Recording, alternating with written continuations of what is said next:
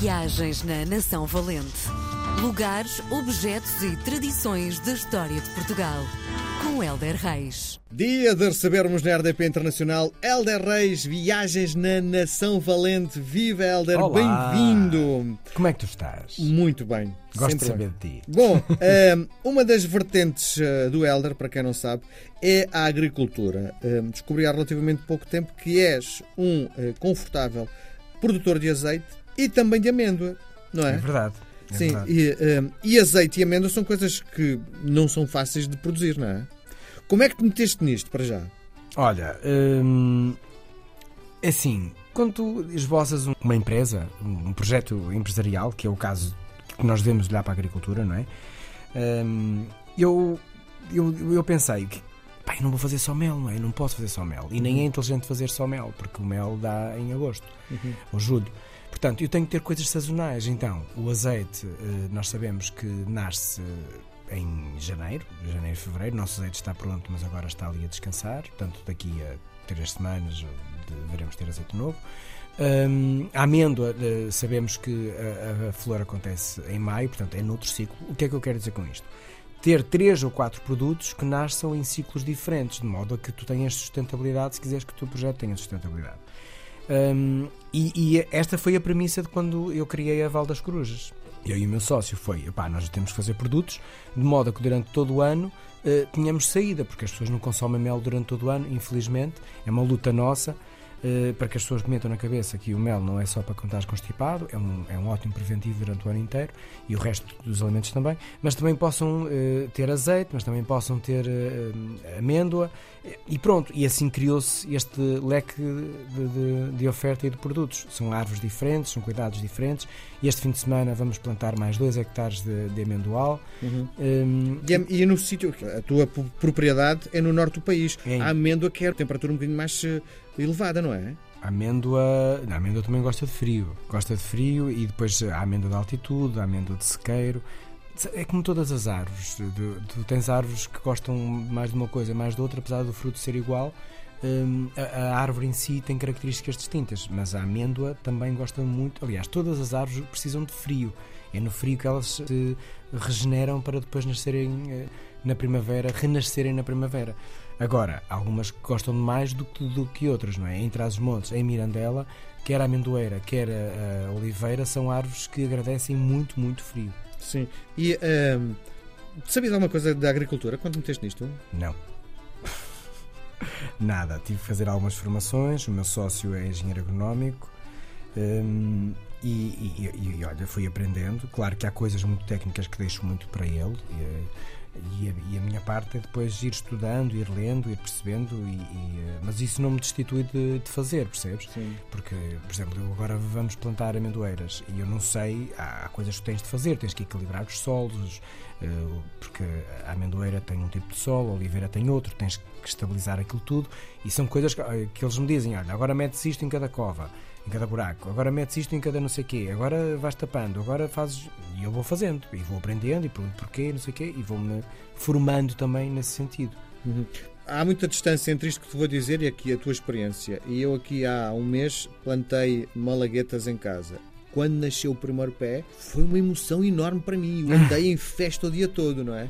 A pergunta que te faço é: sentes isso quando o teu trabalho de repente vês, olha, nasceu, está, está a dar frutos? Ah, é tão bonito. É, é, é mesmo muito bonito. É, Quando tu olhas para o teu trabalho e, e passeias por um campo e eh, vês as árvores crescer e vês as árvores florir e tiras a tua colheita de mel e depois pões o mel num pote e depois vais ao supermercado e ele está lá à venda. É, é como escrever. é- a diferença não é muito a de escrever um livro tu, e de fazer uma obra, seja, seja ela qual for, e tu fazes um programa de rádio e estás, é gravado e estás no carro e depois de repente está a passar o teu programa ou gravares uma canção e, e- e a canção está a tocar na rádio. Seja o que for que, que tu queries, é maravilhoso. Eu acho que a natureza e seres agricultor, por mexeres com matérias vivas, sejam animais, sejam vegetais, tem aquela coisa de cuidar, sabes? De- eu fico tristíssimo quando morre uma árvore, quando, quando um javali dá cabo de uma árvore. Pronto, porque, coitada, a árvore morreu. Uhum. não é? Para todos os efeitos morreu. E, e pronto, nós agricultores temos um bocadinho este cuidado, não é? Nós detestamos que abelhas se percam e morram e elas são milhões, é, tipo, não é uma, mas é uma, é um ser vivo. E cria-te uma consciência afetiva muito bonita também. hum, E é, pá, é fascinante, é efetivamente fascinante. Muito bem. O que é que nos traz hoje na edição das Viagens na Nação Valente? Ora bem, hum, eu hoje trago-te erva doce. Já, já experimentaste uma infusão de erva doce? No, Já. Bra- no Brasil usa-se muito. já, Ah, já. pois, tu tu sabes disso, tens uma brasileira na vida, não é? Tive, tive, já acabou. Tu achas que quando um amor acaba, acaba tudo? Hum, da forma como acabou, sim. Ah. Sem invadir Sim. muito, é só Sim. mesmo para perceber se Sim. quando acaba uma relação acaba tudo ou fica qualquer coisa. Fica, ficam as memórias, ficam as fotografias eh, e pronto. E, e- mas eh, nós vivemos sempre em turbilhão, eh, não só de emoções, mas as nossas vidas são sempre a correr, a correr, a correr.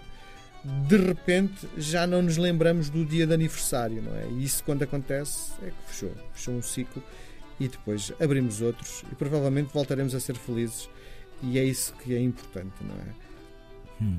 E levamos para a vida coisas. Ah, com Hum, certeza. As acho- memórias ficam cá, não é? Sim. As histórias, não é? E ensinamentos e um bocadinho de, sei lá, de vida, não é? Mas isso é que faz a nossa história. Pois. Vivemos e o que aprendemos. Bom, isto para falar de erva doce, eu não conhecia erva doce através de nenhuma ex-relação, nem, ninguém que tenha, nem ninguém que tenha saído da minha vida. Até conheci erva doce através de uma canção do João Gilberto que fala eh, de uma infusão de erva doce e, e é uma coisa que eu faço e que gosto de acrescentar e que recomendo a toda a gente.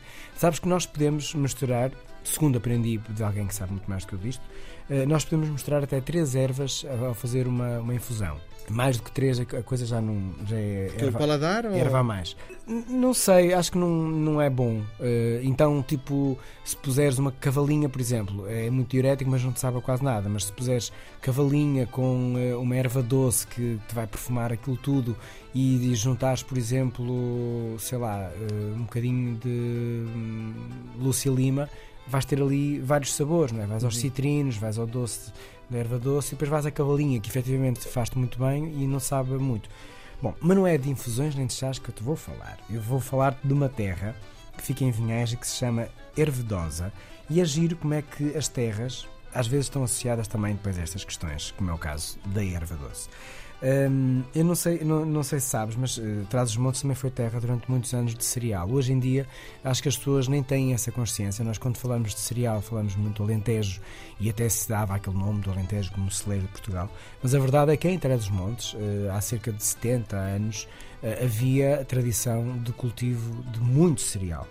Uh, o que eu quero dizer é que no sítio das Corujas, e isto não tem nada a ver com a minha empresa, e, curiosamente uh, este sítio Hum. chama-se mesmo Corujas, em Ervedosa, vivia um homem que era um homem riquíssimo. Um, e então, mas nem sempre a riqueza traz tudo, e já vais ver porquê.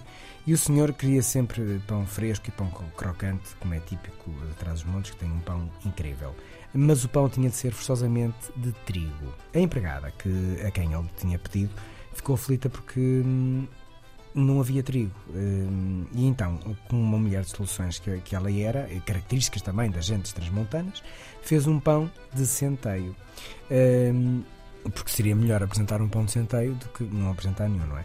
Hum, o homem odiou, porque ele queria, era trigo, e amaldiçoou o centeio, e amaldiçoou eh, tudo. Eh, Aliás, diz a história que a raiva era tanta que, ao partir do pão saiu sangue de dentro daquele alimento tão generoso e feito com tanto amor. Bom, aquilo foi uma confusão hum, e a, a verdade é que as pessoas acabaram até de ter que sair da, da volta da, daquela casa, daquele nobre, eh, e foram para um sítio mais alto. E nesse sítio mais alto hum, continuaram a cultivar o centeio eh, e também uma erva muito perfumada eh, e muito doce, a erva doce. Eh, e por terem fugido da beira desse fidalgo, por terem ido para um sítio muito alto, essa erva doce deu o nome à terra onde vivem, Ervedosa. E assim nasceu este povo que continua eh, a cultivar. Aliás, se passares por lá, no beira-rio, vais sentir um certo perfume no ar, porque a erva doce anda por lá. Vale a pena sentar-se perto do rio e experimentar o bom pão transmontano e sentir o perfume da erva doce. Nós voltamos a conversar na próxima semana. Um grande abraço. Um abraço. Viagens na Nação Valente. Lugares, objetos e tradições da história de Portugal. com Helder Reis.